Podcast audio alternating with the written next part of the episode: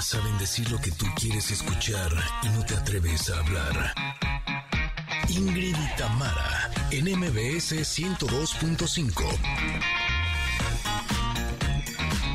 Buenas, buenas, Connectors, ¿cómo están? Feliz martes. Hoy, fíjense que tenemos a nuestra amiga psicóloga Katy Calderón de la Barca. Ella nos va a hablar del autoconcepto en los adolescentes, es decir, en las actitudes que tienen en esa etapa y cómo adecuarlas. Mm-hmm. Oiga, les va a dar mucha risa, pero yo también iba a empezar buenas, buenas. no sé por qué me salió del corazón, no es algo con lo que acostumbro empezar. Y cuando dijiste tú dije, ok, quiere decir que la energía está así. Estamos conectadísimas, qué bárbaro. Exactamente. O estamos buenas, buenas. Estamos, ah, eso me gusta todavía más, mi Tam. Así es que muy buenas, buenas a todos ustedes. Oigan, les quiero hacer una pregunta. ¿Qué tan seguido se cuestionan su propia vida o lo que les rodea? ¿O qué tan abierta es su curiosidad? Bueno, el día de hoy nos acompañará Concha León Portilla y nos hablará sobre la importancia de hacernos este tipo de preguntas. Ay, Valeria Rubio, nuestra nutrióloga, estará presente y va a poner sobre la mesa un tema interesante para todos ustedes, caballeros, ¿eh? Los trastornos alimentarios en los hombres. Pongan atención. Además, es martes rockero, así es que vayan pidiendo sus canciones. Tenemos una gran carta del comentarot, boletos para ir a los mejores eventos y mucho, mucho más. Somos Ingrid y Tamara y estamos aquí en MBS. Comenzamos. Ingrid y Tamara, en MBS 102.5. Me encanta, me quedé sin hablar. ¿Cómo están, Connectors? Ya vieron que empezamos pues, rock, ¿no? Básicamente.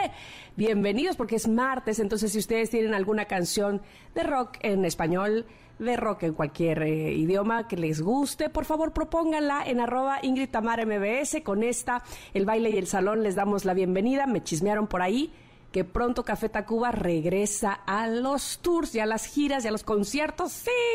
Bueno, pues para todos los que somos fanáticos, ¿verdad? Bienvenidos sean todos ustedes. Gusto en saludarles, en decirle pásele, siéntese o siéntese cómodo por lo menos en lo que esté haciendo, porque les tenemos gran contenido el día de hoy aquí en este programa. Por supuesto, saludando a quienes nos escuchan, nos sintonizan en el 102.5 de MBS en Ciudad de México. Gracias por hacerlo así. Gracias también a quienes están en Córdoba. ¿Cómo les va? Echándose un cafecito cordobés, qué rico, en FM Globo 102.1 nos escuchan y por supuesto parte de la cadena EXA que se une con nosotros en Comitán, EXA 95.7, en Mazatlán, EXA 89.7 y en Tapachula, EXA 91.5. A todos les saludo con todo cariño, como también lo hago, por supuesto, a todos ustedes que nos están escuchando en las plataformas digitales en cualquier eh, momento del día y que si le detienen y que luego le avanzan y luego otra vez quiero escuchar, me encanta que lo hagan así. Este programa es para ustedes. Ingrid Coronado, buenas, buenas. ¿Cómo le va? Pues así, de buenas, buenas.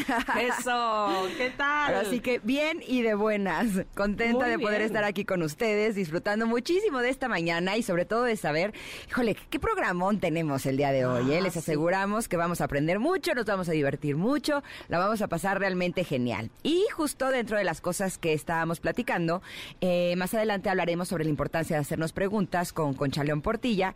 Por eso, la pregunta del día es la siguiente. ¿Cuáles han sido los cuestionamientos más importantes que te has hecho? Tamara Vargas, ¿Qué te has preguntado a ti misma. Sí, de dónde vengo, a dónde voy, qué es lo que hago aquí. Pues sí, la verdad es que muy seguido me los hago. Antes no, ¿eh? Antes iba la vida así como... Pero este... ¿Ibas en me? Iba en el... Pues sí, en no profundizar y entonces por eso eh, salían las mismas cosas y por eso este pues, hacían las mismas sonceras, ¿no? Entonces, pero lo, grave no era hacer las mismas sonceras, es que como no no reparaba en ellas, no me preguntaba por qué, no me cuestionaba nada, pues volvían a pasar, ¿verdad? Y no aprendí absolutamente nada. Entonces creo que sí, últimamente, bueno, de un tiempo para acá, sí me cuestiono eh, por qué reacciono de ciertas maneras, sobre todo de dónde vienen ciertas actitudes. sí, la verdad es que sí, este, ya sabes, elevada. ¿Tú? no tanto como tú, ¿eh? Así, Ingrid, hashtag la intensa. La elevada, la elevada. Eh, eh, bueno, fuera, mana. Oye, no, eh, hace muchos años, cuando estaba em, muy presionada, ¿no? por ser una persona exitosa, que sale adelante, que es una buena mamá, que, ¿sabes? Este asunto de la perfección que tenemos algunas mujeres, sí llegó un punto en el que estaba agotada me la estaba pasando fatal. Y sí dije, o sea, me pregunté, o sea, ¿a esto vine al mundo? ¿En serio? O sea, mm. vine al mundo a exigirme, a buscar que todo sea perfecto, a estresarme, a estar siempre agobiada, a estar siempre con prisa. Dije, o sea, de eso no se puede tratar la vida, ¿no? Yo no creo que, que para eso vine.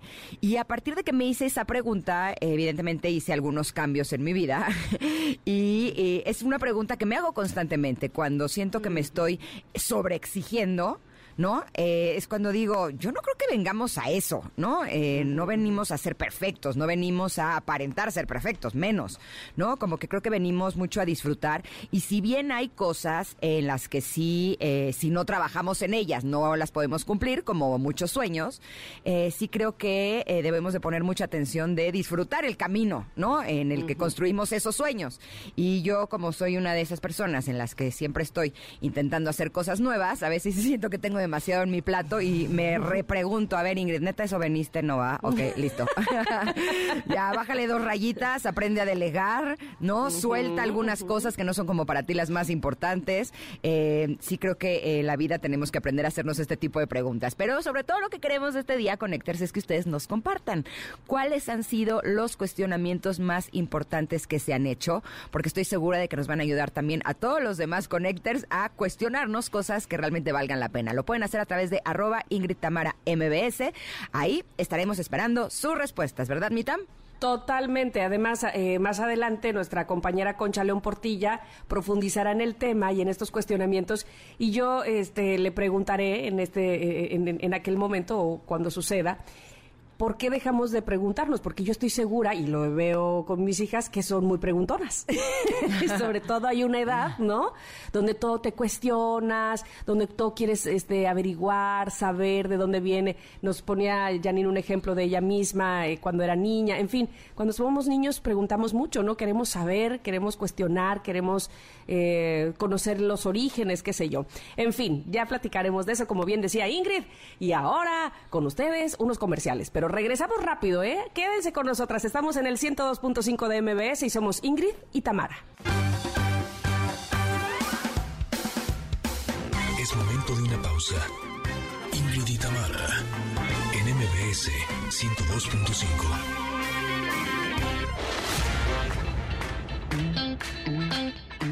Ingrid y Tamara en MBS 102.5. Continuamos.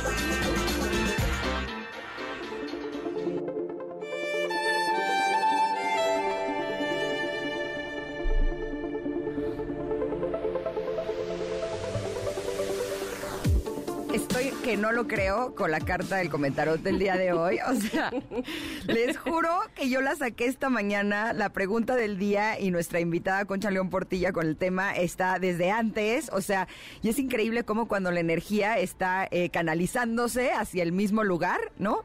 Eh, las cosas empiezan a ser, eh, ya no diría yo coincidencias, sino diosidencias. Y sí, justo la carta del día de hoy se llama energía. Gracias. En la imagen sale una mujer eh, que está así bien, bien feliz, con los brazos hacia arriba, como recibiendo la energía del universo. Esta carta es del oráculo La voz de tu alma de nuestro querido Fer Broca y Natalia Cis. Y lo que dice esta carta es lo siguiente. Hay mucho más de lo que a veces percibimos. La energía no solamente es física, también es espiritual, trascendente y sutil. La energía en todo, en, en todo cuanto contemplamos. Cada cosa que vemos es una manifestación de una misma causa esencial y central. La voz de tu alma te pregunta, o sea, empezamos con preguntas como la pregunta del día, gracias. ¿Qué tan vital te sientes? ¿Con cuánta energía gozas para vivir el día a día? Tu energía interior te permite crear actividades que requieren voluntad y compromiso. ¿Te sientes fuerte y sostenido en el mundo? Tu voz reverbera con fuerza. Tus palabras tienen peso y una profundidad determinada. Nuestro nivel de energía interior determina muchos de los resultados que obtenemos en la vida. Por eso la voz de tu alma te pregunta, ¿a qué personas a tu alrededor consideras vitales, energéticamente sanas? Obsérvalas y pregúntate, ¿cómo hacen para mantener ese ritmo? ¿Cuáles son los elementos o componentes en su actividad diaria que los llevan a mantener esos niveles de energía? Aplica lo que aprendas en tu propia historia. Mantente siempre cerca de aquello que te hace vibrar alto y vivir mejor. La energía interior es una responsabilidad propia y a ti te toca empezar a elevar tus niveles energéticos, con lo que consumes física, mental y emocionalmente. Vuélvete una persona más ligera, más consciente, más responsable y mucho más vital. ¡Tarán! Les voy a decir algo. Yo antes pensaba que era una persona con muchísima energía, con una vitalidad inigualable, ¿sabes? Eh, ¿Por qué? Pues porque siempre estaba haciendo cosas de un lado al otro, pero justo como les compartía eh, hace un rato con la pregunta del día, empecé a descubrir que no es que yo fuera tan vital, sino que lo que me tenía tan movida, más que vitalidad, era ansiedad. Y eh, no es lo mismo. La vitalidad es algo que surge dentro de ti y que como manantial te alimenta y cada vez te vuelves eh, más energético. Por el contrario, la ansiedad es como una energía que te mantiene en movimiento todo el tiempo, pero que llega un punto en donde te agota y te deja así, ¿no? Eh, que ya no puedes absolutamente más. Cuando yo descubrí que era mi ansiedad la que me estaba moviendo y no mi vitalidad, pues sí me di a la tarea de buscar qué es lo que me podía ayudar en eso. Y me di cuenta que lo que yo necesitaba era, para empezar a trabajar con mi ansiedad, eh, y para seguir, aprender a descansar, aprender a no hacer nada, aprender a, disfrutar de simplemente ser y no estar eh, creyendo que el ser productiva es lo que realmente me iba a llevar a cumplir mis sueños. Y justo eh, este fin de semana me tocaban mis hijos y yo estaba realmente cansada con todo lo de mi proyecto Mujerón se podrán imaginar que he estado mucho más activa de lo normal. Y como además soy una mamá que le gusta estar cerca de sus hijos, eh, bueno, no había parado, ¿no? Entonces llegó el fin de semana y dije, ¿qué hago? Porque finalmente es el Día del Niño, quiero consentirlos, quiero apapacharlos, quiero celebrarlos, pero yo estoy agotada. Entonces dije, tengo que buscar como una ecuación en la cual todos ganemos, ¿no?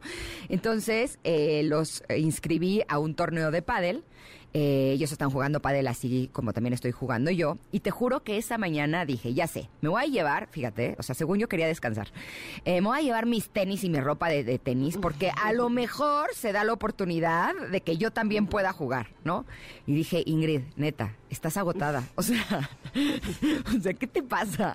Si lo que estás buscando es una ecuación para descansar, no para cansarte más, ¿no?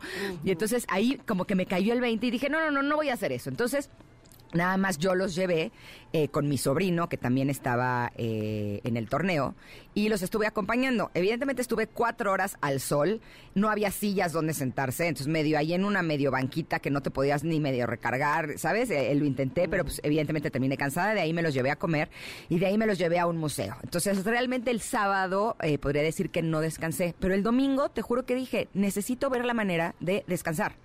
Entonces eh, estaba mi sobrino en casa, que es íntimo de mis hijos, y te juro que, o sea, por el simple hecho de, eh, ahora sí que mandar el deseo al universo que lo que necesitaba era descansar, te juro que ellos estuvieron jugando todo el día, comimos juntos, sí estuvimos jugando juegos de mesa, pero realmente eh, pude enfocarme en no cansarme más. Y la verdad es que el lunes sí me sentí eh, como muy reparada y me di cuenta de que la energía sí tiene que ver con descansar, pero tiene que ver también con hacer actividades que te gusten y que disfrutes. Eh, muchas veces creemos que descansar tiene que ver solamente con quedarte acostada en la cama todo el día. Y no, realmente podría decir que no estuve acostada en la cama, estuve haciendo actividades padres con mis hijos, pero el desconectarme del trabajo como tal, por ejemplo, me ayudó muchísimo a sentirme pues muchísimo más, más vital y más eh, renovada. ¿Tú cómo sientes esta carta de energía, Tam? Me gusta mucho también, me gusta mucho recordar de rodearme de cosas que me den energía. Eh, que, que si tiene que ver, por supuesto, con hacer ejercicio, bueno, también puede ser, pero no siempre. Hay más cosas que me dan energía. Y hay otras cosas que, por supuesto, me la quitan. Claro. Mira, eh, rápidamente me acuerdo, el sábado, como tú decías, eh, bueno, yo estuve allí en Ciudad de México, fui al cumpleaños de Facundo y tenía pues más de dos años, sin duda, de no bailar como bailé. Pero yo, lo, bueno, de eso de que terminé descalza para poder seguir brincando, brincando. O sea, yo en mi, en mi, este, lo que era, no sé, me sentía de verdad muy contenta. Y por supuesto terminé muy cansada porque era una comida que, bueno, salí de ahí ya eh, casi a las 12 de la noche, eh, muy cenicienta, nos fuimos Ernesto y yo, pero era, fue, fue un como un recargar pila y batería, precisamente, ese, ese baile, pues, esa cantar en voz alta, eh, en fin, eh, aparentemente sí termina uno muy cansada, pero cuando abres el ojo nuevamente al día siguiente, sientes que te cargaste muchísimo de energía, viste a personas que querías ver, eh, personas con las que quisiste platicar desde hace mucho y no lo, lo- no lo habías hecho. En fin, eso me cargó mucho de energía. Y el domingo, en la tarde-noche, este, tuve, pues no una, no, no una pelea ni nada con alguien, pero sí como un cambio de, ah, pero te dije, pero no, yo te lo dije antes, no, es que, entonces, sabes, como una discusión que cómo me drenó la energía, qué impacto, ¿no? Este, que te quedas ahí como, ay, pero es que entonces ahí lo hubiera yo dicho. Ah, pero eh, ¿por qué me dijo eso? Sí, Entonces, sí. O sea, te quedas clavado sí. En una cosa que no te lleva a nada absolutamente, a nada más que a sentirte de malas, agotada. Vamos, y eso que fue una discusión verbal, que no ocupé, digamos, mi físico, a diferencia del sábado, que ocupé mucho, mucho mi cuerpo, mi físico, salté y brinqué y demás, y que, insisto, pudiera parecer que como me cansé, me agoté de energía o me, o me faltó energía, y todo lo contrario, no tiene que ver una cosa con la otra, sino de rodearnos de eso que nos, que nos da para arriba, que nos alienta, que este, inclusive dice la- aquí la carta, ¿no? Ver a tus amigos, escuchar la música que quieres, te puede eh, llenar de buena energía sin duda alguna. Si es que, como des- dice Oprah, yo nada más me lleno de cosas que, que, que califique yo de 8 para arriba, ¿no? Lo demás prefiero no tenerlo para que no me quite la energía. Bueno, pues tengámoslo en cuenta si eso es lo que creemos que nos pueda funcionar. Bonita carta el día de hoy. ¿Sabes qué? Ahorita que hablabas de los pensamientos, eh, yo tengo la sensación que es como que cuando estás consciente de ti, cuando estás así en el presente, cuando estás eh, centrada o centrado, es como si estuvieras enchufado a la corriente cuando cargas el celular. Y la sensación es que cuando estás así divagando en los pensamientos, pensando en puras cosas que ni te sirven, ¿no? Es como si te desconectaras y shh, se, te re- se te va la batería, ¿sabes? Como que a mayor conciencia, mayor energía. Es una cosa como muy extraña, pero esa es la sensación que tengo. Así es que si el día de hoy ustedes se sienten cansados, agotados, eh, la carta de este día yo diría que nos dice dos cosas. Una, descansa. Y dos, eh, pon atención en dónde está eh, tu mente, porque ahí puede haber una fuga de energía realmente importante. Como y siempre, tres, ¿eh? de qué te, y tres, de qué te estás rodeando, ¿no? También. ¿Qué, qué estás oliendo? ¿Qué estás oyendo? Este, ¿Qué música tienes a- a- ahí puesta en, en, no sé, en tu estéreo, qué sé yo? Este, ¿De qué te rodeas? Porque sin duda alguna eso también te da o te quita energía. Te digo una cosa, sí estaría padre que habláramos con alguno de nuestros especialistas en algún momento sobre los vampiros energéticos. Te juro que hay personas que sí te chupan la energía y te drenan. O sea, me pasó hace poco con una, una persona que te juro que dije, es que ya no puedo convivir con esa persona porque me, de- te juro, o sea, termino y digo, es que ¿a dónde se fue mi energía? O sea, y por más que trato de detenerla, así de, no te la lleves. te juro, termino agotada y digo, no, no, no, no, no, no, no. O sea, sí tenemos que aprender a cuidar nuestra energía. Finalmente es, es de lo más preciado que tenemos. Así es que, como siempre, esta carta está publicada en arroba Ingrid Tamara MBS, por si ustedes la quieren disfrutar. Eh, vámonos a un corte porque regresamos a hablar con nuestra querida Katy Calderón de autoestima y autoconcepto, primera parte. Vamos y volvemos, somos Ingrid y Tamara y estamos aquí en el 102.5. Es momento de una pausa. Ingrid Tamara, en MBS 102.5.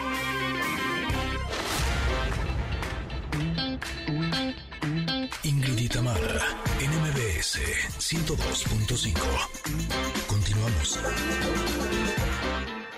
Pues eh, les recuerdo que hoy es martes de rock. Así es que si ustedes tienen alguna canción este, de esa de su carpeta que más les gusta, rockerona, por favor, háganoslo saber en arroba MBS, que con gusto les complacemos. Y ya desde el inicio de este programa les adelantábamos que tenemos la presencia el día de hoy de la psicóloga Katy Calderón de la Barca con el tema autoestima y autoconcepto. ¿Cómo podemos abordar estos dos en los adolescentes o cómo podemos aprender?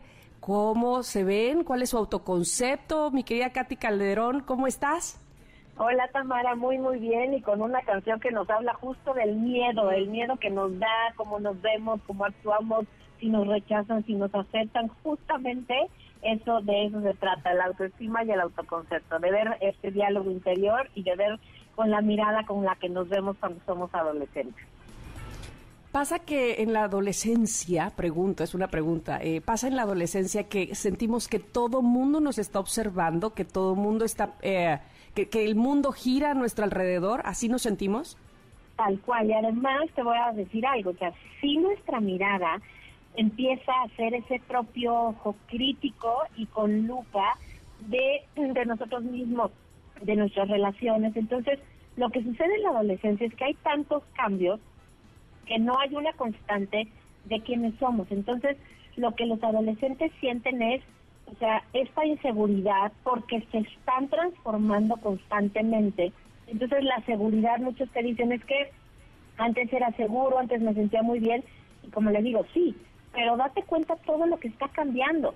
Cambias a la secundaria, cambias a veces de espacios geográficos, cambias, por supuesto que el cuerpo que tenías, el pelo a veces se te enchina, te sale pelo donde no tenías, o sea, todos esos cambios te generan, uno, la lupa de estarte mirando, el miedo de qué se hace con esto que me está pasando y por otro lado la intensidad de lo que se siente. Entonces, es en, un punto nosotros somos los que nos miramos con esa literal lupa y microscopio y entonces así miramos a los otros y entonces este es en el espacio y en el ambiente en el que crecemos en la adolescencia. Entonces, yo siempre digo, es como la selva, o sea, el lugar más salvaje al que nos enfrentamos es la adolescencia.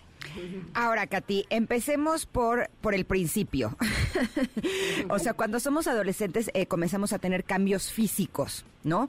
Y eso puede ser algo que o nos provoque mucha inseguridad o nos provoque seguridad. Eh, pero generalmente, incluso aunque sean cosas eh, buenas, y lo voy a super entrecomillar, eh, podrían ser cosas que nos provoquen inseguridad. Por ejemplo, yo podría hablar que en mi caso, en la adolescencia, cuando empecé a desarrollarme, a mí no me gustaban mis proporciones, ¿no? Ahora que me veo con ojos adultos, digo, bueno, finalmente hoy por hoy me gustan mis curvas pero cuando era adolescente no me gustaban en lo absoluto. Y yo lo veo, por ejemplo, con mis hijos, que eh, ellos no les salen curvas, pero, por ejemplo, sí llega un punto en donde crecen con tanta rapidez que hasta sus movimientos podrían ser hasta como un poquito torpes, eh, independientemente de que ellos son muy ágiles para los deportes. Sí siento que a veces como que no calculan, ¿no? Y, chocan o, de pronto tiran cosas y demás. Eh, ¿Cómo podemos lograr que nuestros adolescentes, nuestros niños, nuestros chavos se sientan seguros con su físico, independientemente de cómo sea eh, su físico. Claro, de hecho, así como lo dices, o sea, los primeros dos puntos, digamos, ligados al trabajo de la autoestima, tienen que ver con el universo físico, que es mucho el cuerpo y, todas sus características, pero es el más difícil por como lo estás diciendo, porque te genera una inseguridad, porque te estás reconociendo. eres este cuerpo ahora con curvas, o eres este cuerpo ahora torpe, o que le cambia la voz y le sale el gallo, o sea, el bigotito, que se burlan mis compañeros del bigotito. Entonces, lo que hay que hacer aquí es, o, sea, pedirles a los hijos, o sea, observémonos, yo digo con curiosidad científica, o sea, pero con curiosidad, no con juicio, porque lo que tendemos a hacer, y más por el auge de las redes sociales, que además en la pandemia se intensificó mucho más, hay una comparación, o sea, tratar de hacerlos conscientes que la comparación en la adolescencia es el peor enemigo. Ahora, va a suceder. Entonces, ¿cómo logramos que de la adolescencia te frustre compararte y ver que no eres igual de fuerte, igual de guapo, igual de eh, alto, chaparro, lo que sea? O sea, viene la comparación de decir, a ver, cambia de la frustración porque no tienes ese abdomen, porque no tienes ese brazo, porque no tienes esto que ves en el otro, Ajá. por inspiración. Correcto. ese es un punto súper importante. Inspírate en eso que quieres buscar. te interesa un cuerpo más atlético, te interesa un pelo mucho más este sedoso, más largo. Entonces, inspírate en eso, no te frustres porque no lo tienes y el otro lo tiene mejor que tú. Entonces, aquí hay un tema del trabajo con el crítico interior, que es cómo nuestra, nuestro diálogo interno nos habla.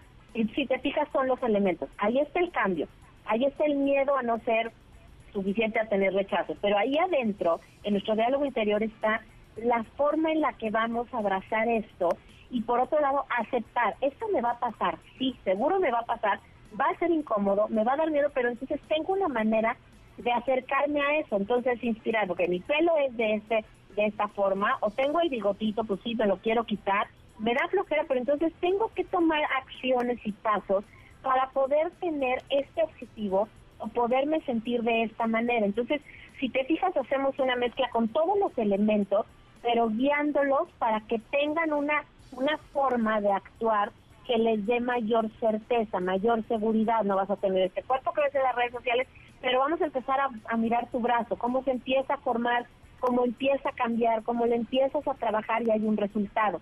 ¿Sí me explico? Pero incluso preguntarles cómo se sienten con respecto a su cuerpo podría ser una buena idea. Sí, generalmente los adolescentes, como cuando viene la vergüenza, a veces te da hasta pena hablar de la, o sea, de lo que sientes, porque la vergüenza te expone y lo que sucede en la adolescencia es que no queremos estar vulnerables. Entonces, a muchos papás y mamás nos pasa que cuando le preguntas a tus hijos o a un chavo, difícilmente te lo dicen en un principio. Ayuda esto que decías, Ingrid, o sea, compartan una historia en donde ustedes se sentían así. Compartan una historia porque además recuerden que nuestra autoestima de papás está ligada a la autoestima de nuestros hijos. Compartir un espacio vulnerable donde yo me sentía así, y es como decir, acepto que a veces esto se siente, es súper incómodo, desagradable, pero de aquí me muevo del lugar. Entonces, el poder aceptar, y esto es así como básico, papás, mamás, no hagamos esto de, pero estás hermosa, pero mira qué bonita. O sea, eso lo que hace es que los adolescentes no se sientan escuchados. Si me dicen, me siento fea, nunca nadie me va a querer, lo que hago es validar eso. O sea, te sientes tan fea, tan fea como que nunca nadie te voltearía a ver. Eso es lo que hago, lo valido, porque ahí es donde llegamos al punto en donde ellos pueden mirar cómo se sienten. esta técnica es bien importante porque así realmente vemos cómo se están sintiendo. De acuerdo. Eh, estaba pensando en todo esto que estás hablando y entonces me puedo imaginar que en este cambio físico, primero, eh, viene un pensamiento de incertidumbre, de entonces ya no soy la niña o el niño este que eh, era chistosito y que mi mamá y mi papá me abrazaban y me celebraban. Ahora estoy convirtiéndome en otra persona, pero como no sé exactamente en quién, porque no me veo reflejado pues en lo de las redes sociales o comparándome con mi otro compañero, tampoco estoy muy igual. Entonces, ¿quién soy? Entonces probablemente me regreso a, hacer mis actitudes de niño o no, sabes, como en esta, en este limbo y me hizo recordar, tengo una muy buena amiga que me decía, Fíjate que yo tenía de niña eh, mucho acercamiento con mi papá. Una vez que eh, eh, entré a la adolescencia, tuve mi periodo menstrual, mi papá se alejó de mí. Me dejó de abrazar como me abrazaba antes, este, me, dejó de cargar, ¿no? Este, porque, porque él sentía que ya era yo una señorita y, eso me hizo sentir muy mal. ¿Qué, ¿Qué dices al respecto, Katy? Esto es súper común y pasa mucho más en la figura del hombre con sus hijas porque justo viene así, el peor miedo de los papás.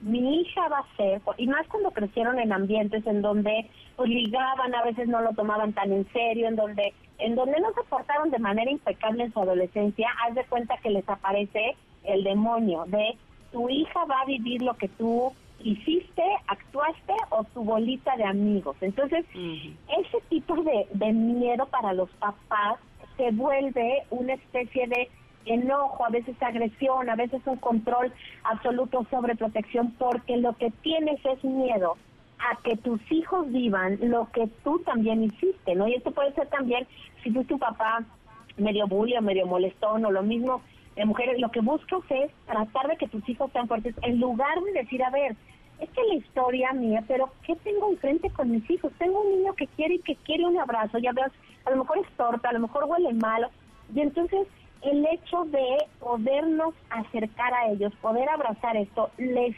ayuda a ellos a abrazar esta etapa que además dura más o menos como hasta los 25, 26 años. ¿A qué me refiero? A que la certeza, y esto es importante también decírselo, la certeza, la seguridad y tu autoconfianza va a llegar más o menos cuando vayas terminando la carrera, o sea, un poco se te va a quitar, esta es una etapa, pero, pero les das esperanza y uno les da chance de que la vas a pasar mal, mi amor, te vas a sentir mal y un día vas a sentir que esto ya tu papá no te quiere, que ya no eres su niña, porque esto es algo súper común, pero también en darles esperanza y decir, esto es una etapa, y la otra, como bien decía Tamara, es, o sea, yo como papá, ¿cómo abrazo la adolescencia?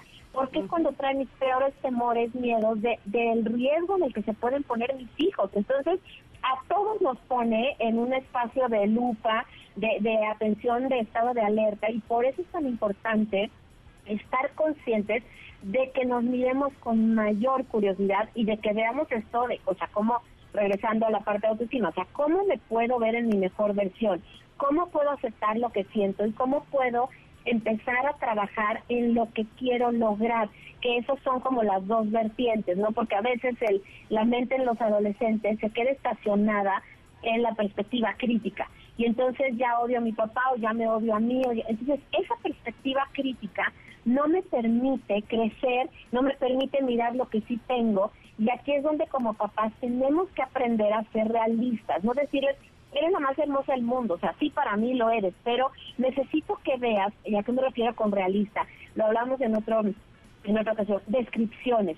Lo que yo observo de ti es, mira, las pestañas las tienes largas, tu ceja tupida, ¿no? Se hace que tus ojos se marquen más, o sea, darles descripciones de esto que ellos pueden comprobar. Si nuestros adolescentes comprueban la información que les decimos, van a poder abrazar esta información, hacer la suya para construir su identidad.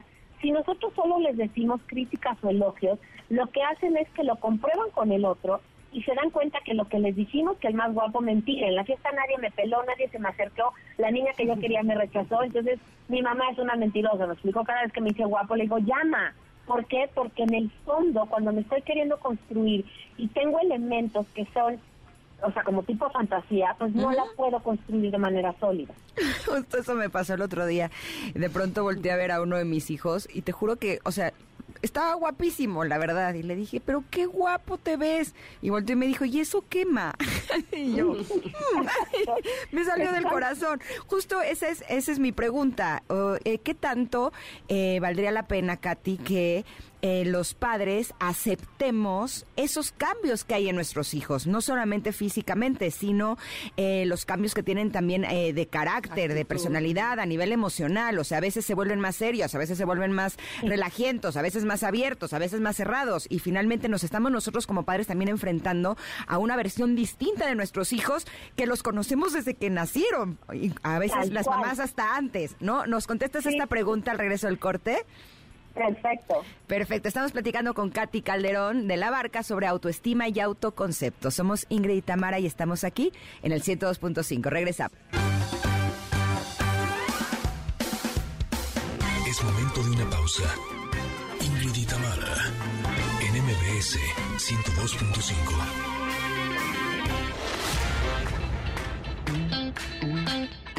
Ingrid Itamara, NMBS 102.5. Continuamos.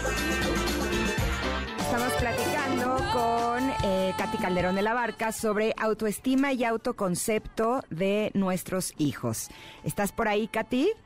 Sí, sí, sí, ya lista para contestar tu pregunta. Perfecto. Dejé una pregunta antes del corte sobre qué tanto valdría la pena que los padres trabajemos con la aceptación de que nuestros hijos a través de la adolescencia están cambiando, eh, no solamente físicamente, sino incluso también su carácter.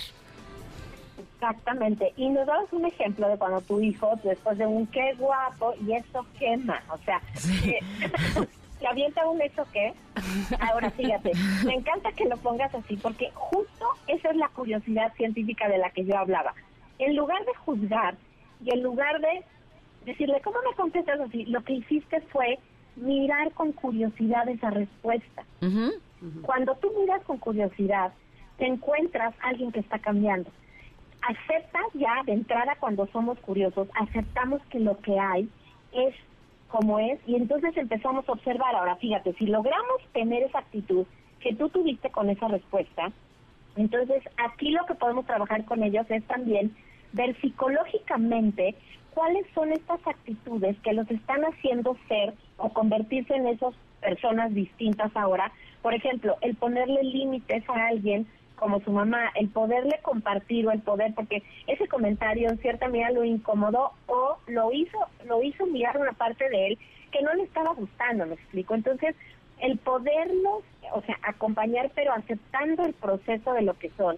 Y por otro lado, regresarles como estas observaciones. Oye, veo que tu carácter también ya es un poco, o sea, un poco más fuerte, a veces eres más serio, o sea, eso quiere decir que también estás poniendo límites y, y lo que les decía, si describimos lo que observamos, les regresamos esta versión de ellos y esto es lo que va a construir la persona y la versión que ellos conocen de sí mismos. Entonces, por eso es tan importante, Ingrid, que nosotros les, les regresemos justo lo que observamos o tomemos en cuenta lo que les dicen, por ejemplo, sus amigos o familiares cercanos que los quieren.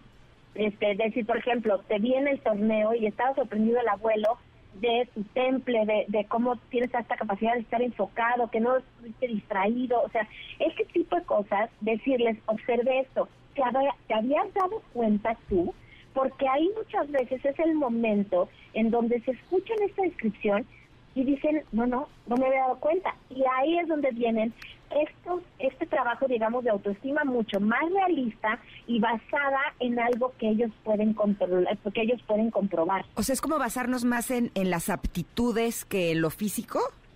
Mira, los dos, porque por un lado lo físico también, es decirles, por ejemplo, tus manos están fuertes, tu brazo está fuerte, o sea, pero si tú, tú lo que haces es ir observando con ellos algo que puedan reconocer, te diría algo más que es comprobable, porque así como si trabaja su brazo, se empieza a marcar su músculo y lo vas viendo de un brazo de dilucho a un brazo que se fortalece, lo mismo, de alguien que no te decía nada, que ahora es alguien que levanta la voz, que usa su ojo para poner un límite, o es alguien que está muy enfocado, que, ya no se ríe de cualquier cosa. Entonces, si tú te fijas, cuando estás describiendo esto, les estás poniendo un espejo y por eso es importante no hacer halagos y no hacer juicios, sino descripciones, como un retrato hablado de lo que observamos, porque eso es lo que ellos van a tomar para reconocerse físicamente y para reconocer las actitudes que tienen, que son un poquito como la caja de herramientas con las que van a enfrentar la vida. Ok. Katy, eh, a ver, voy a tratar de unir dos ideas que tengo. Este, yo creo que sí tienen punto de unión. Tienen punto de unión. Tú puedes, Sam. yo puedo. Es que me, me acuerdo, por ejemplo, de, un ejemplo muy claro. Eh, una la hija de un amigo que ahora ya no es adolescente, ahora ya es un adulto, pero cuando estaba justo en la plena adolescencia, creo que alguna vez lo conté aquí, eh, invitaron a ella y a sus hermanitos a andar en bicicleta. Eh, sus hermanos más chiquitos, ¿no? Pero ella ya estaba adolescente y dijo, ay, no, eso es para niños chiquitos. Entonces no fue. Entonces sus hermanitos, felices de la vida, agarraron la bicicleta y se fueron. Y ella llorando porque no fui, ¿no? Entonces era, e, e, era yo misma tomé la decisión de no ir y ahora a mí me está pesando. Eso por un lado.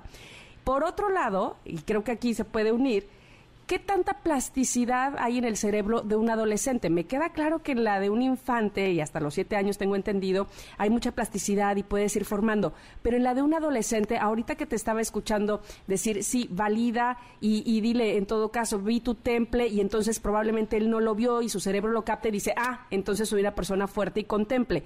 ¿Se unen estas dos cosas aquí?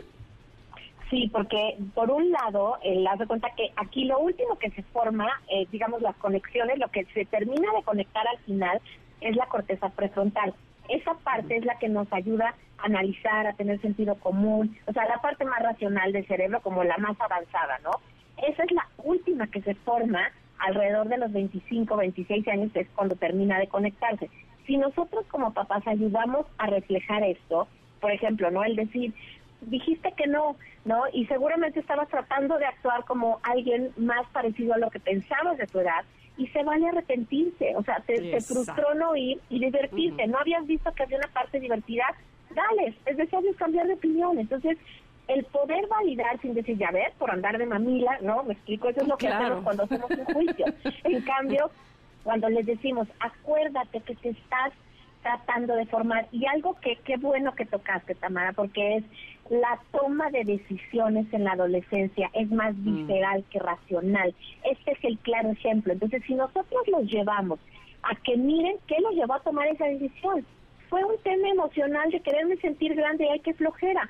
Date mm. cuenta cómo esto nos habla de cómo está tu cerebrito. Entonces, vale la pena que caches que las decisiones que tomas a veces vienen de un lugar hormonal y emocional y no muy bien pensado. Entonces, te invito a que pienses una y dos veces a veces tu toma de decisiones, porque eso es justo lo que pasa en los momentos, ya sabes, de alcohol, de malas compañías, o sea, te gana la emoción. Entonces, este ejemplo de la bici me encanta porque porque es justo lo que lo que les pasa a los adolescentes ahora, como papás, ¿no? ¿Cómo, cómo hacemos cuando a ellos no les alcanza para la reflexión? Entonces, me imagino una una paciente que me decía, quise hacer, o sea, me siento muy insegura porque quería hacer amigos, es nueva escuela, nuevo espacio, nuevo todo, y me metí al club de voleibol.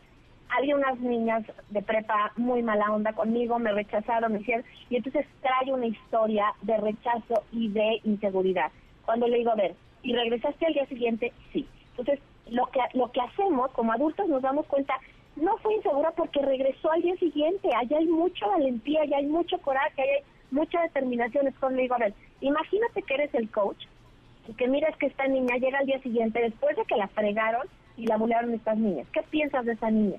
Se le ilumina la cara y dice que es valiente. Claro. Exactamente. Pero estas, las, estas son las historias que a nuestros adolescentes no les alcanza porque son, o sea, como monotemáticos, se clavan en la perspectiva crítica y no ven la otra nosotros como adultos somos los que los vamos a llevar a enriquecer su perspectiva, pero a través de preguntas. Entonces, cuando le decimos, imagínate si estuviera, como en este caso, el coach, o pone el abuelo, si estuviera su tío, si estuviera tal persona, ahí, ¿qué diría de ti? ¿Y por qué diría esto de ti? Y al final les acabas preguntando, ¿esto qué te dice de ti y de las actitudes que tú tienes? Entonces, si te fijas, estas preguntas lo que llevan es a que los adolescentes tengan una mirada mucho más rica de todo esto que también son, pero que a veces por esa mirada tan crítica se pierden de vista. Buenísimo. Importante. Sí, siento que ahora sí ya nos aclaraste muchísimo y, sobre todo el darnos cuenta de que eh, nosotros sí podemos contribuir mucho en el hecho de que nuestros de nuestros chavos crezcan con mucha más seguridad y más más autoestima. Katy, ¿dónde te podemos encontrar para más información? Por supuesto que sí, en todas las plataformas, en Katy C de la Barca, es Katy S A T H Y, C de la Barca, y ahí en todas las redes, ahí me encuentro. Buenísimo. Y así lo haremos. Y aquí también, por supuesto, eventualmente ya saben que Katy Calderón de la Barca nos da todas estas buenas recomendaciones e información para todos nosotros. Gracias, Katy. Un abrazo. Cuídense mucho igualmente. Chao. Gracias. Nosotros nos vamos a ir a un corte, pero regresamos con la segunda hora de Ingrid y Tamara. Volvemos. Es momento de una pausa. Ingrid y Tamara, en MBS 102.5.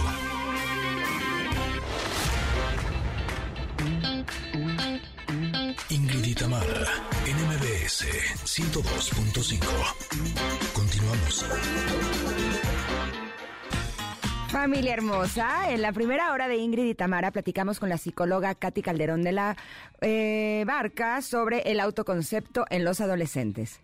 Inspírate en eso que quieres buscar. ¿Te interesa un cuerpo más atlético? ¿Te interesa un pelo mucho más este sedoso, más largo? Entonces, inspírate en eso. No te frustres porque no lo tienes y el otro lo tiene mejor que tú.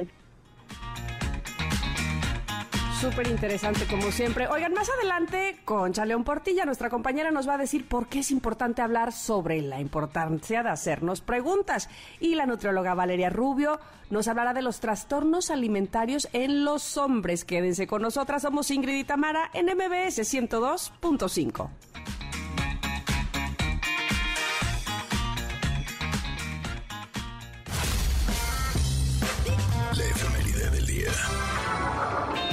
de esta canción Sex Machine de James Brown, ya que un día como hoy, pero de 1933, el padrino del soul, James Brown, cantante de soul y funk estadounidense, eh, nació justo eh, hace algunos añitos. La revista Rolling Stone lo posicionó en el séptimo lugar de su listado de los 100 grandes artistas de todos los tiempos y muere en el 2006. Y el día de hoy es Día Mundial de la Libertad de Prensa. Impulsada por Naciones Unidas a través de la UNESCO, esta conmemoración se crea con la finalidad de fomentar la libertad de prensa en el mundo al reconocer que una prensa libre, pluralista e independiente es un componente esencial de toda sociedad democrática. La fecha 3 de mayo recuerda la instauración de la Declaración de Windhoek sobre libertad de ejercicio del periodismo. También se pretende retribuir, o más, perdón, rendir tributo a los numerosos periodistas alrededor del mundo que por decisión profesional ponen en peligro sus vidas en el esfuerzo de informar a sus sociedades y de promover el libre flujo de la información. A todos ellos, a todos los periodistas, muchísimas felicidades, un abrazo y sobre todo muchísimas gracias. Eh, no, no debería de ser una profesión donde se exponga a su vida, donde tenga riesgo su vida, sin embargo lo es, es muy peligrosa, desgraciadamente en nuestro país, mucho. Y a todos ustedes mis respetos y mi admiración. Felicidades. Por dos. Oigan, el día de hoy también es Día de la Santa Cruz. Esta es una festividad religiosa que tiene sus orígenes en el antiguo Jerusalén cuando en el año 326 se encontró la cruz de madera donde murió Jesús de Nazaret, una reliquia que es sagrada para la religión católica. Sin embargo, en México y en otros países, los trabajadores de la construcción celebran el Día del Albañil. Este se remonta a los pueblos, pueblos prehispánicos cuando la gente que se dedicaba al campo hacía rituales para tener una buena cosecha. Con el tiempo, ya evangelizados, le pedían a la Santa Cruz por sus cosechas. Con el tiempo, esos campesinos emigraron a la ciudad y comenzaron a trabajar en la construcción y ahora le piden a la Santa Cruz que los proteja de algún accidente. Sus jefes acostumbran festejarlos. Muchas felicidades a todos los albañiles. Gracias por todo el trabajo que hacen. Eh, realmente a mí me gusta mucho cuando eh, paso por alguna construcción y siempre puedo ver como que tienen gran ánimo, ¿no? Tienen música. La verdad es que es, es increíble que ustedes siempre se mantengan de esa manera. Abrazo grande y muchas felicidades. Felicidades, muchas felicidades. Bueno, bueno, bueno. Oigan, muchas gracias también a todos ustedes que están contestando la pregunta del día. Ahí más adelante estaremos platicando precisamente con Concha León Portilla sobre justo la importancia de hacernos preguntas y qué tipo de preguntas nos hacemos y por qué y en qué momento. Eh, fíjate que aprovecho para platicarte que eh, estaba escuchando hace un, muy temprano cuando iba yo a hacer el ejercicio que hablaban de las cosas de las que se arrepienten las personas que llegan a la tercera edad y justo cuando están, digamos, en su lecho de muerte, de qué cosas se arrepienten. Y, y entonces me hizo preguntarme qué de esas eh, cosas que de las que se hablan ahí estoy llevando a cabo o no, porque la mayoría, por ejemplo, un, punto importante que decían las personas de la tercera edad cuando casi prácticamente estaban en su lecho de muerte era que se arrepentían, una, de haber trabajado mucho o de haberle dedicado mucho tiempo, esfuerzo, estrés al trabajo, y dos, de no haber disfrutado a sus amigos como hubieran deseado. ¿Tú? ¿En qué punto te encuentras? ¿Me puede repetir la pregunta que no la entendí? ¿Te arrepientes de, todo lo que le has dedicado a tu trabajo o, y quisieras, en todo caso, dedicarte más tiempo a, a ver a tus amigos, a disfrutar y relajarte o no? Pues no, la verdad no. ¿Para qué te digo que sí, sí, no? Así. No, la verdad es que, eh, o sea, fuera de aquella época que les relataba al principio de este programa, en donde siento que sí me eh, sobreesforzaba mucho, ahora creo que tengo un buen equilibrio. De hecho, el otro día alguien me estaba diciendo, eh, un amigo, que eh, debemos de dividir nuestro tiempo entre tres. Ocho horas para dormir, ocho horas para trabajar y ocho horas para el eh, disfrute y el entretenimiento. Pero eh, yo agregaría que también valdría la pena que nuestro trabajo sea parte del disfrute y del entretenimiento, ¿no? Que realmente eh, esta área sea de 16 horas al día, que si bien ocho se las dedicamos a trabajar y el otro ocho a hacer otras cosas, está bien, pero sí, sí creo que me he administrado un poco mejor últimamente la verdad. Muy bien, muy bien, muy bien. Para no, porque que, llegar a, esa edad o a una edad muy avanzada, sintiéndote agobiado por no haber disfrutado de lo que estaba a tu alrededor, llámese hijos, familia, probablemente tu casa, tu comunidad, qué sé yo, pues se ha de sentir eh, tremendamente frustrante, ¿no? Decir, uff, este, cómo no lo abracé más, cómo no lo disfruté más. Así es que bueno, pues hagámoslo, hagámoslo, hagámoslo. Y este, creo que vamos a ir un corte, pero nada más quiero decirles que tenemos, tenemos este premios y regalos para ustedes, ¿verdad? Sí, justo ahora, ¿les parece si regalamos el primero? Eh, vamos a regalarles un pase doble para que vayan a disfrutar de los Cumbia Kings en la Arena Ciudad de México. La primera persona que nos escribe en Twitter, arroba Ingrid Tamara MBS, y nos diga el nombre de dos de sus integrantes, esa persona se llevará este pase doble para disfrutar de Cumbia Kings en la Arena Ciudad de México. Listo. Ándele, pues, se lo lleva, se lo lleva, se lo llevo, arroba Ingrid Tamara MBS, ahí nos escribe, decía Ingrid, dos integrantes de Cumbia Kings y listo, son suyos. Vamos a ir un corte, regresamos rápidamente, tenemos más, por supuesto. Somos Ingrid y Tamara y nos escuchan en MBS 102.5. Volvemos. Es momento de una pausa. Ingrid y en MBS 102.5.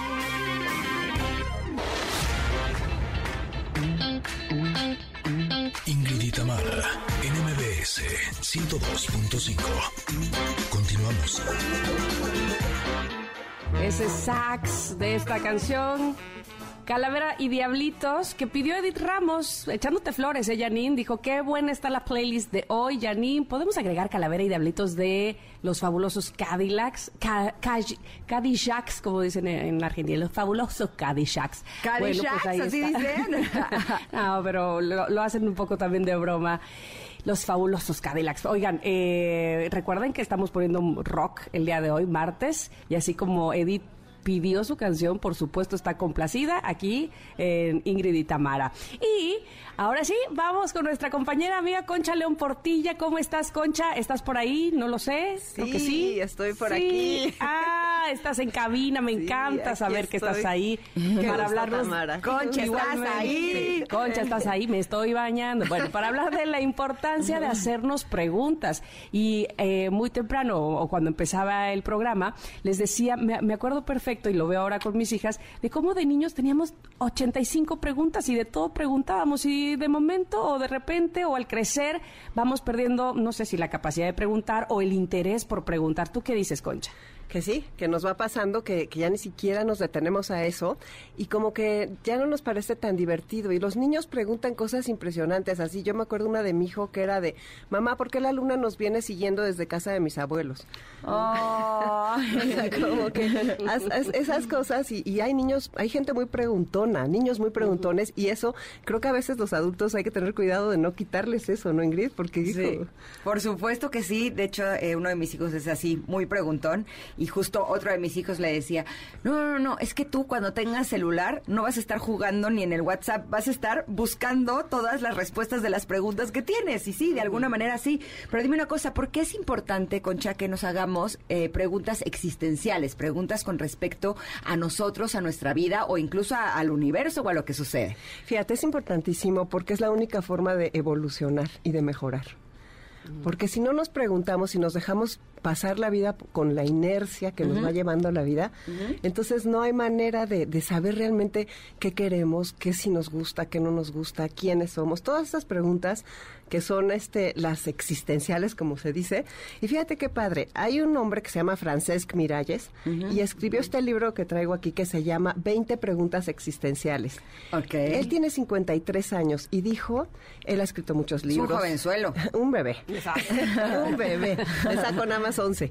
Entonces, este, bueno, este hombre es inquieto. Fíjense, se describe amante de los gatos, viajero, escritor, este, aventurero y escribe muy bien. Es un cuate con cultura impresionantísima.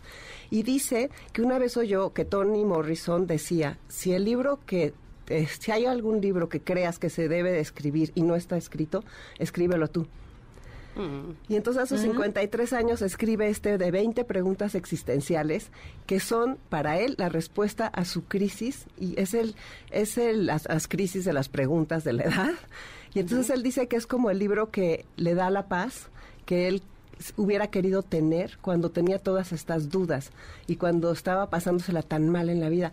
Entonces escribe con la ayuda de todo lo que sabe de filósofos, poetas, otros escritores, de los viajes que ha hecho, escribe estas 20 preguntas existenciales Y la verdad, son capítulos chiquitos y te va dando unas respuestas que te ponen a pensar muchísimo.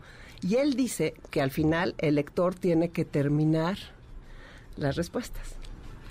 O sea, tiene que hacerse más preguntas, no solo estas 20 es que te las empiezas a hacer, se empiezan a hacer. De hecho, yo ni de veras me, me, pregunto cómo llegó a 20, porque son, son muy interesantes todas las preguntas. Hay, por ejemplo, fíjense, hay alguien ahí, en ese capítulo habla de si existe Dios, cómo encontrar el propósito de vida. Luego también habla qué pensar de cómo te vas a morir, o sea, cómo, dónde encontrar el verdadero amor, dónde encontrar un verdadero maestro. Los amigos son para siempre. O sea, mm. fíjate qué cosas tan, me parece que son padrísimas y propone un ejercicio de escribir todos los días cinco minutos lo que sentiste en ese día, pero nada más cinco minutos y después de 21 días preguntarte si hay un hilo conductor de lo que sientes, de cómo eres. O sea, es una forma de conocerte como un observador y me gusta muchísimo.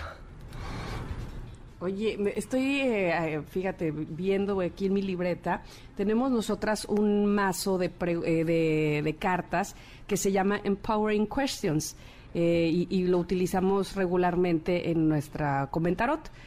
Y me hace recordar precisamente a través de este libro que nos estás comentando, como una pregunta que pudiera ser pues no es que sencilla, pero que pudiéramos contestar así como si nada, como si cualquier cosa, si profundizas realmente, te, saca otras cinco o seis preguntas, como bien dices, ¿no? Te, dejas llevar por, por, una que, que, aparentemente no es tan profunda y de verdad te hace ir y hacer introspección. Por ejemplo, te pone, ¿qué tipo de situaciones evito?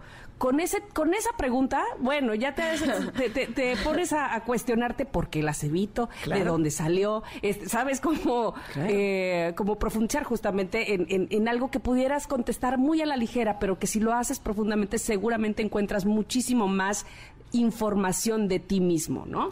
Eso es, es que es padrísimo porque fíjate, él se hace una pregunta que dice, ¿por qué hay veces que no logro salir de la tristeza?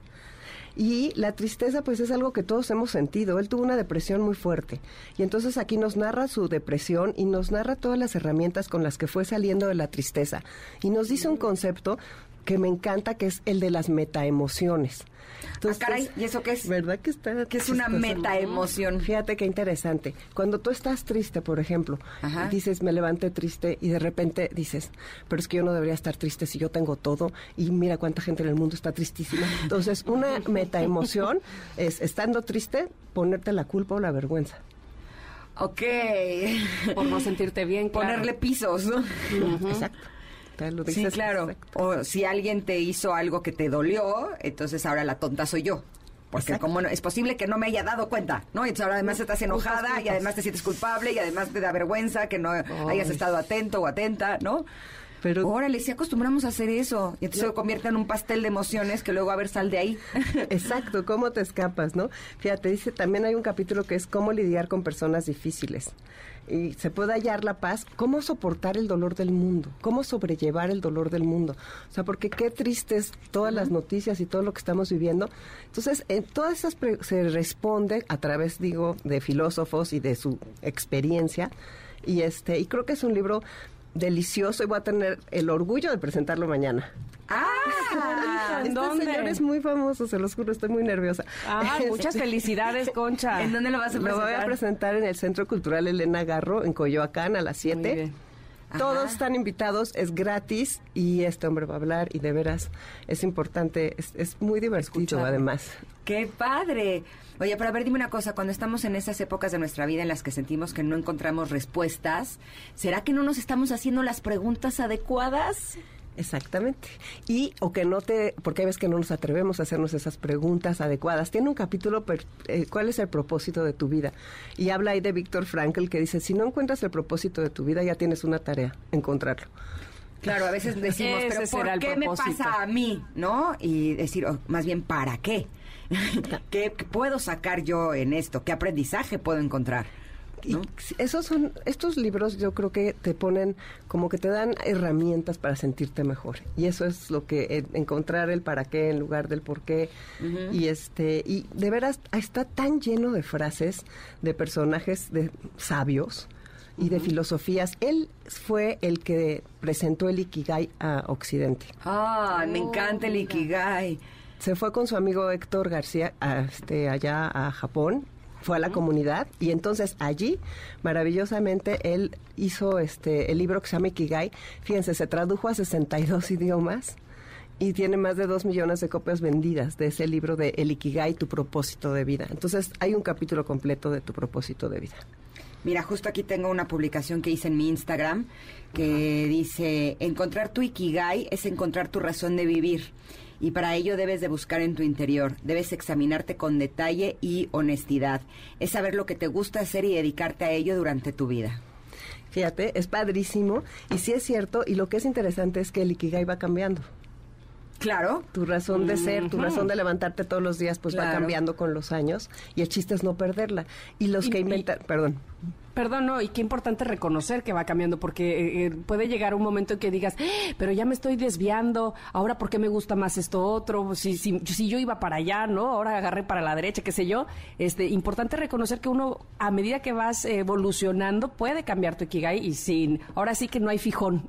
No hay fijón, y fíjate, estos centenarios que son los que inventaron el concepto, los de Okinawa, gente que vive 110 años tranquilamente, dice por qué ese, encontrar ese por qué y ese para qué, y da una serie de consejos, que ese es otro libro y otra plática preciosa, eh, pero bueno, él está muy clavado en eso y siguen dando talleres de Ikigai y muchas cosas. Y en este libro deja una tarea que me gustaría dejarle si me da tiempo. Sí, ah, sí, tienes tiempo, va. Bueno, la tarea es, si tú, sí, a ver, Ingrid, no, no es para responderla ahorita porque no, no te puedo poner a responder eso ahorita. si tu vida fuera una película, ¿qué título le pondrías? Ay, esa pregunta está padre. Y no puede ser la vida de Ingrid. No, no puede estar. No, qué aburrido. No es que mi vida sido aburrida, pero tendría que buscar un título más catchy. Sí, exacto. No, no, pero no es que no es aburrido para nada. Pero, o sea, el chiste es decir, a ver, ¿qué título tendría la película de tu vida? Y luego dice, ¿y si quisieras hacer una película de tu futura vida? ¿Qué título le pondrías? Y haz una sinopsis como si la fueras a ir a vender a un gran productor. Ok. Wow. Ahora, encontrar esos títulos es bien difícil. Si para encontrar el título de mi libro me tardé cuatro meses, así, para llegar a Mujerón, imagínate, me tardé más en encontrar el título que en escribir el libro. O sea, encontraste un titulazo. Está bien padre, es un titulazo, pero está bien, las cosas se cocinan despacio. Sí, así es que eh, yo creo que por ahí dentro de cuatro o cinco meses te podré contestar tu pregunta. cuando me vuelvas a invitar. La busco con más calmita. También, Tamara. Es que está padre. Sí, estoy en eso. Ahorita me puse a escribir en busca de mi credibilidad perdida. Ay, no, está muy triste. A ver. Oye, Cocha, ¿dónde te podemos encontrar? Y invítanos a tu programa de radio. Bueno, tengo el programa de radio que es Enlace 50, los sábados de 1 a 2 de la tarde, aquí en el 102.5. Y todas mis redes son Concha León Y todos los programas de los sábados hablan mucho de cómo vivir bien, cómo sacarle provecho a toda esta longevidad maravillosa que nos ha regalado la ciencia. Vienen expertos de distintos temas. Entonces, pues yo los invito a que nos escuchen y que vayan mañana de veras al Centro Cultural Elena Garro a escuchar la presentación de Francesc Miralles de su libro 20 preguntas existenciales. Estoy enamorada del libro. Perfecto, vamos a comprarlo entonces. Pues muchas gracias. Muchas felicidades, Concha, y muchas gracias por estar con nosotras también. Muchas gracias, Tamara, muchas gracias, Ingrid. gracias, vámonos un corte, pero volvemos. Estaremos platicando con Vale Rubio sobre trastornos de la conducta alimentaria en hombres. Ok, eso suena muy interesante. Somos Ingrid y y volvemos en unos minutos aquí al 102.5. Regresamos. Es momento de una pausa. Ingrid y en MBS 102.5.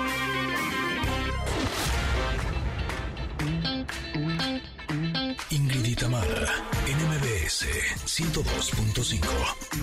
Continuamos. Estoy viendo, antes de que se me olvide, eh, a todos los automovilistas o los que estén por salir de casa o del trabajo, que se activó la contingencia eh, ambiental y hay eh, varios automóviles que sin importar si tienen qué calcomanía no circulan el día de hoy. Es la fase 1 de contingencias y es que los invito a que vean la información antes de salir de casa porque la multa está cara. Así. Así que yo les sugiero que lo revisen antes porque, híjole, esas cosas sí dan coraje, la verdad. ¿no? Sí, sí, sí, que sales, ahora sí, con tu pecho sano, diría una amiga. Yo salí con mi pecho sano y de, de repente ya había contingencia y yo tenía que salir. Bueno, pues para que sepan, ¿no? Exacto, para que estén, estén completamente informados. Y el día de hoy también estaremos platicando un poquito más adelante con nuestra querida Vale Rubio eh, sobre los trastornos alimentarios de los hombres. Eh, si bien es más común en las mujeres, eh, aquí tenemos a muchos connectors que también son hombres y también queremos llevarles contenido a todos ustedes, ¿verdad?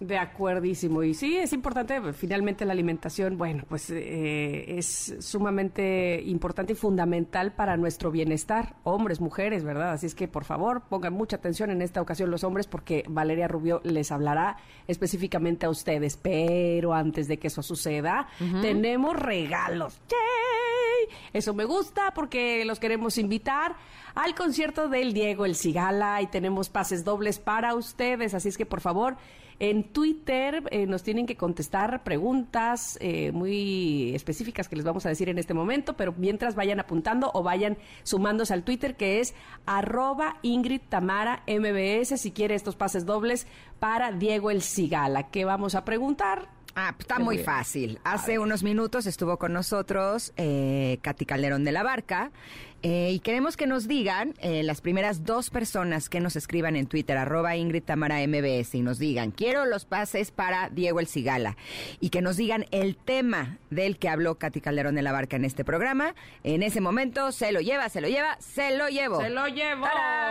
Sí, bueno, bueno, bueno. Y, este, y cuando se haya ganado los pases y esté disfrutando de Diego El Cigala, ay, no sea disco, lo mándenos fotos eh, este, en Twitter o en alguna de nuestras redes sociales que nos encanta ver cómo disfrutan de estos regalos y además cuando se trata de un concierto como este, pues nos, nos, nos contagia y eh, nos hace sentir que estamos ahí. Arroba Ingrid Tamara MBS. Listo. Pues. ¿Damos otro regalo? Otro, ah, vale. otro, otro, otro, otro. ¿Qué tenemos? ¿Qué tenemos? Tenemos un pase doble para la obra Vaselina en el Teatro del Parque Interlomas.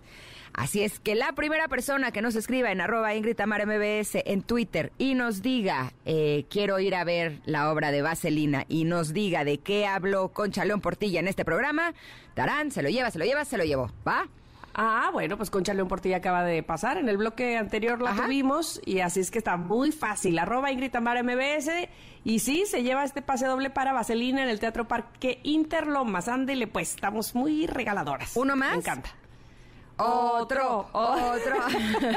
Uy, este pase doble también está muy bueno. Yo sé que Pontón estaba feliz de saber que va a ir a la Arena CDMX a ver al Harlem Globetrotters. ¿Te acuerdas de esa, de esa caricatura de los basquetbolistas de los que sacaban cosas del pelo. Era divertidísimo. pues ustedes pueden ir a verlos, por supuesto, y gozar de este espectáculo de básquetbol. Si nos contestan que, que, que, que, que Ah, bueno, ya sé. Acabamos, justo empezando este bloque, les dijimos cuál es el tema con Valeria Rubio, nuestra nutrióloga. Así es que si nos dicen, quiero el pase doble para los Harlem Globetrotters, y Valeria Rubio va a hablar de, nos ponen el tema del que va a hablar Valeria Rubio, nuestra nutróloga, pues listo, se lo lleva, se lo lleva, se lo llevó. Arroba Ingrid Tamara MBS y listo, qué bárbara, no, no, no, andamos de un regalatodo. Mejor me quito porque si no me vas a regalar a mí, Ingrid. no, a ti nunca te regalaría a mí, Tam. Oye, manda corte porque me va a dar tos. Ah, pues manda corte. Ay, pues ya ves, es que no me puedo este, controlar con la carcajada. Pero bueno, vamos a un corte, regresamos. Ya regresé. Eso, somos Ingrid y Tamara aquí en MBS 102.5. Ay, me dio fuerte. Es momento de una pausa. Ingrid y Tamara en MBS 102.5.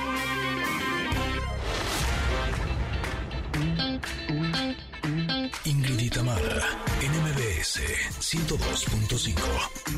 Continuamos.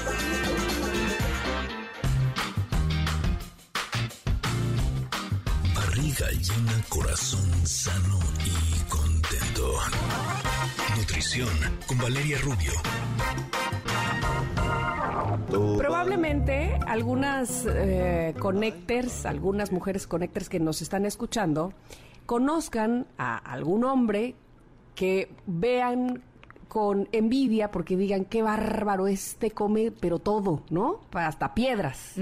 Y este y no le pasa lo mismo que a mí su cuerpo no reacciona como yo. Miren yo nada más comí así este tres litros de agua y un este rollito de jamón y vean cómo estoy qué sé yo no porque evidentemente tenemos diferentes eh, cuerpos y nuestra biología es muy distinta.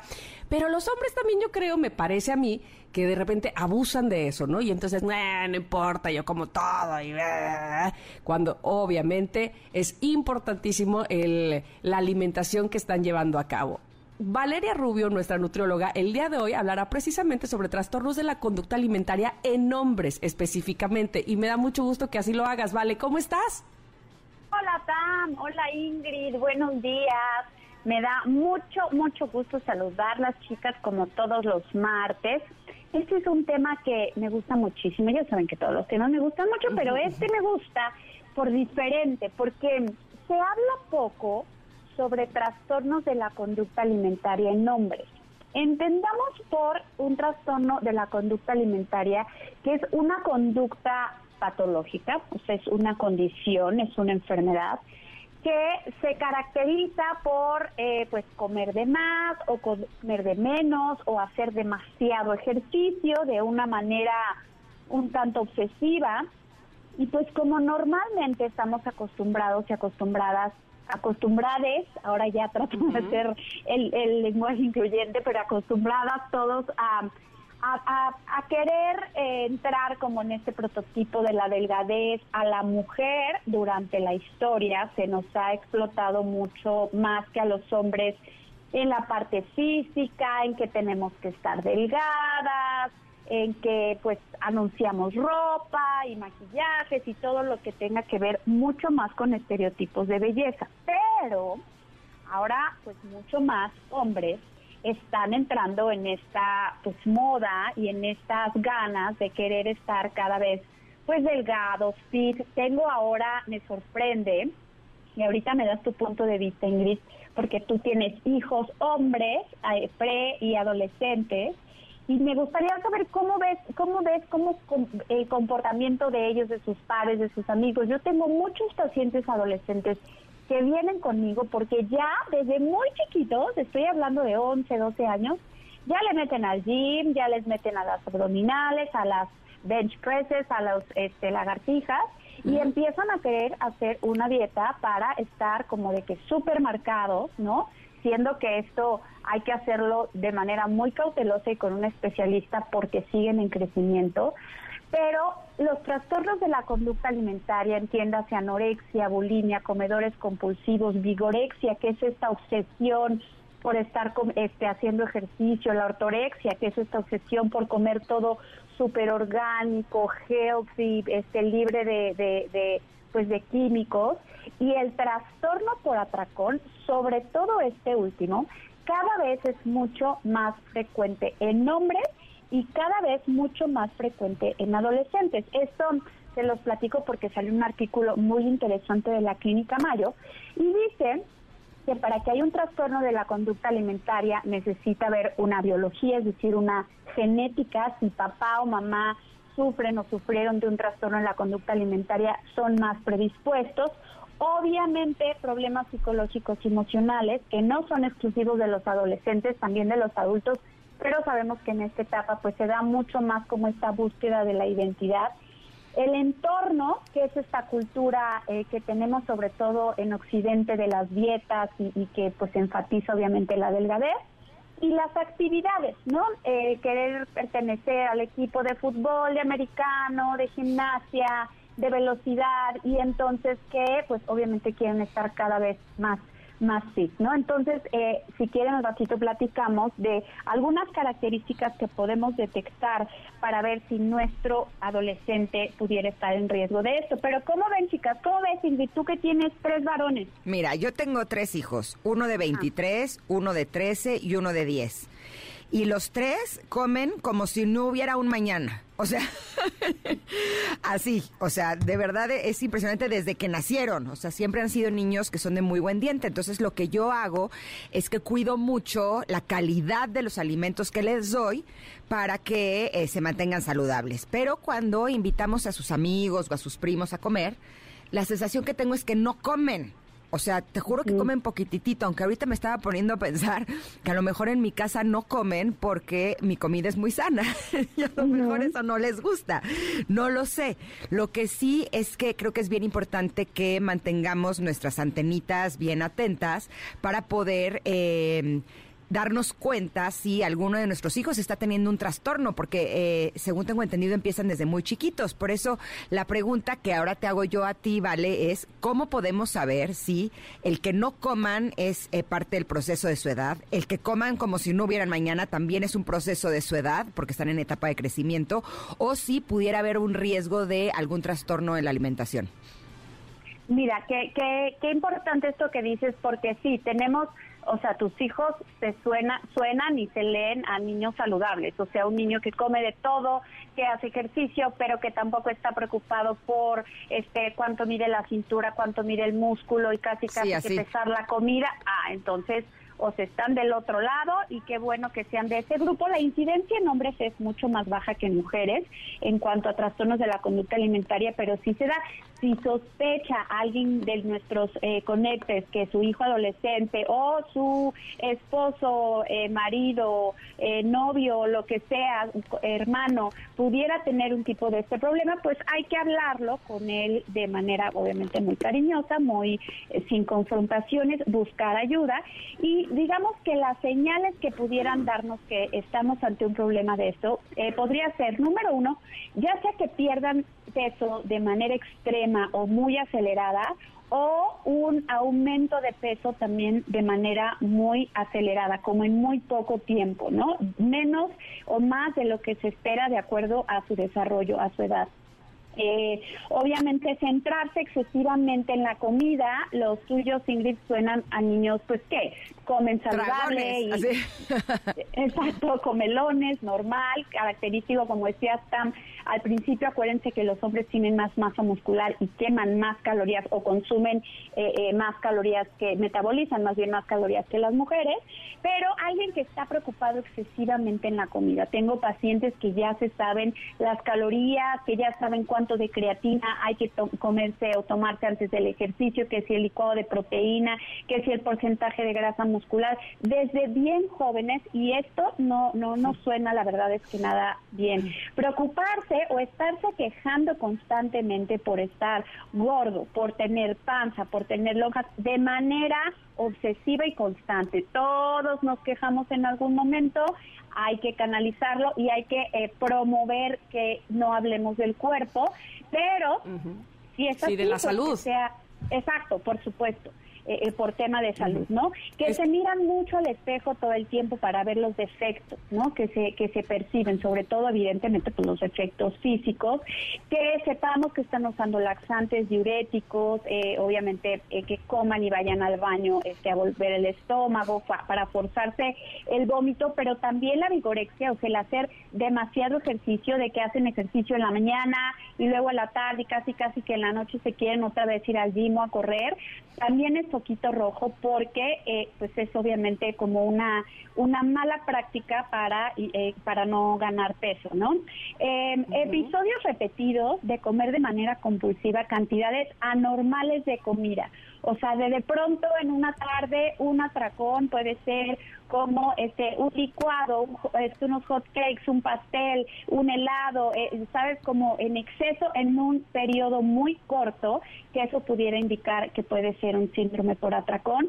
y pues su actitud, ¿no? Expresar obviamente depresión, este culpa, asco por eh, pues por la comida, o incluso por su cuerpo, ¿no? Eh, está, justo eh, subí una historia en Instagram ayer que decía, pues, ¿cómo no vamos a estar en esta generación tan preocupados por el peso si lo que nos ha enseñado la cultura de las dietas y de la delgadez, pues es que tienes que estar en extremo delgado. Entonces, todo eso nos influye pero del entorno familiar, del entorno escolar, de observarlos muchísimo, en su manera de alimentarse, eh, que sí coman saludable, por supuesto, pero sin exagerar, sin estar investigando muchísimo sobre nutrición, sin exagerar en el ejercicio, que los veamos activos, contentos. Eh, los niños, si tú sabes, este Ingrid, yo también tengo uno que no paran, todo el día están como súper activos eso es señal también de salud. Entonces, observarlos mucho y si vemos que hay alguna conducta que poner en riesgo, que están demasiado preocupados por los cuadros en el abdomen, eh, pues hay que, hay que recordar que la intervención temprana puede ayudar a acelerar la recuperación. Entonces, no tenerle miedo a buscar ayuda, ¿no? A que se haga un diagnóstico con un terapeuta, eh, porque es un, problema o puede ser un problema de salud mental, y eh, tratar de, darles herramientas para controlar la ansiedad, eh, la depresión, el insomnio, que pues ahora la verdad es que está muy, muy exacerbado con pues la vida tan acelerada y, y, como tienen las cosas tan fácil, digamos, en las redes sociales, en el internet, entonces bueno, es lo que les tocó vivir, pero si hay que parar antenita, hay que ver que son padecimientos que son cada vez más comunes en hombres, ya no es solo en mujeres como antes se pensaba, y pues atenderlos con mucho cariño, mucha comunicación y sobre todo a tiempo de que se haga algo pues mucho más, más feo, ¿no? Oigan, y eh, así como decías, enfocándonos en la salud, eh, yo también convivo con un hombre, les voy a ah, platicar, que por supuesto no tiene la edad de sus hijos, obviamente. Sin embargo, él, así como los hijos de, Ingrid, comía absolutamente de todo porque hacía absolutamente todos los deportes, ¿no? Entonces, pues él comía, comía, comía, comía así, nada más que pasan los años y este comer, comer, comer, comer, evidentemente no tiene... Eh, pues el, ahora el mismo desgaste de energía, ahora no tiene la, misma actividad y entonces puede traer otros que si no son trastornos, sí son padecimientos como eh, los que son propios de, la edad o que pudieran ser propios de la edad y entonces fijarse más en este asunto de la calidad de alimentos, más que este comer super healthy, pero sí que qué calidad tienen los alimentos que estoy comiendo, porque si sigo a este ritmo puedo tener eh, diabetes o hipertensión o, o cualquier otra de estos padecimientos, ¿no vale? Por supuesto, por supuesto. Y mira, yo recuerdo a, Ernesto Sam, súper deportista, me acuerdo que jugaba americano, si no me equivoco. sí. De todo. Y bueno, obviamente, eh, pues muchos ya adultos que piensan, ay, pues yo cuando quiera, sin que cuando quiera me pongo a hacer ejercicio, me dio como bien y bajo rapidísimo. Y tómala, que se ponen a hacer ejercicio, que se ponen a comer bien y no bajan, porque sí, los años cobran factura queridos eh, eh, connectors hombres. Entonces, sí, también tienes razón. O sea, cada vez cuesta más trabajo. Desde luego el que tengas una buena relación con la comida y el que no, no, no tengas un sobrepeso importante o que no te enfoques solo en el peso y en tu cuerpo, no es que estemos fomentando que coman y coman, simplemente adquirir un hábito, como bien dices, de cuidar la calidad de la comida. Muchas veces yo les digo a mis hijos, prefiero que te comas cuatro enfrijoladas y cuatro tacos de bistec o tres sopas de lentejas, platos de sopas de lentejas si te mueres de hambre, pero que no te vayas a comer la comida rápida, algo envasado, claro. a demasiado postre, demasiados procesados. Creo que la clave, clave está ahí y en la actividad física. Sí, yo le hago a mis hijos muchos postres saludables en casa, entonces así se les quita como esas ganas de comer postres, pero prefiero eso a que sean los que tienen más calorías o que incluso tienen cosas químicas, ¿no? Conservadores. exacto, como cuidar por ahí. Pero bueno, Vale, te agradecemos muchísimo que hayas estado con nosotras. ¿Dónde te encontramos rápidamente? Que ya es tardísimo. No sé qué. Corro, corro, nutrióloga Valeria en Instagram, Facebook, Spotify. Les mando un beso gigantesco. Nos vemos el próximo martes. Las quiero. Igualmente, vale, gracias. Gracias. Bueno, bye, nos vemos mañana. Oye, es que hoy es 3 de, mayo, hoy es 3 de mayo, es, el, día, pues es el día del albañil. ¿No les han dicho ustedes piropos? Sí. ¿Sí? No, no. Sí, bueno.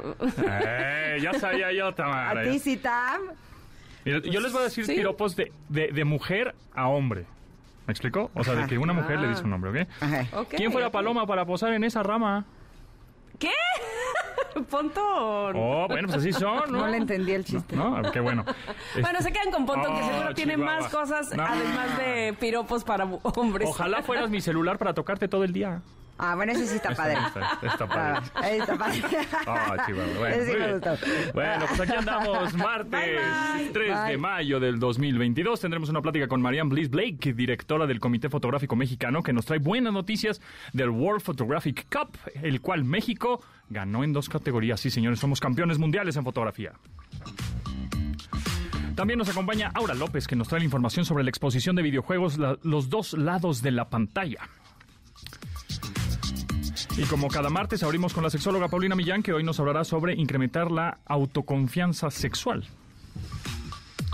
Mi nombre es José Antonio Pontón y te invito a que nos acompañes en la siguiente hora de estilo de vida digital, que ya saben que se transmite este programa de lunes a viernes a las 12 del día. Y vamos a tener boletos de los Harlem Globetrotters, por supuesto, por ahí boletos también de mm, ay, de teníamos además del Cigala teníamos otro de de los Cumbia Kings y de algo más por ahí. Así que muy pendientes, apúntele 55 51 66 1025 es el teléfono en cabina. Comenzamos. Ingrid y Tamara te esperan en la siguiente emisión, MBS 102.5.